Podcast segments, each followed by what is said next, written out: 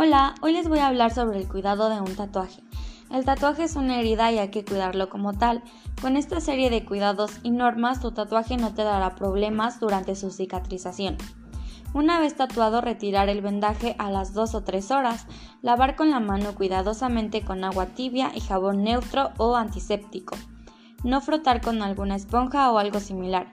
Secar con la toalla en forma de tapón una vez seco, dar una fina capa de la crema recomendada por el tatuador.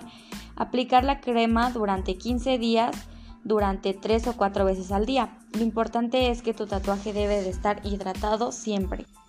Otros datos que debes de tener en cuenta es que no puedes aplicar agua oxigenada, algún perfume, maquillaje o toallas húmedas a tu tatuaje durante la cicatrización porque esto puede afectar.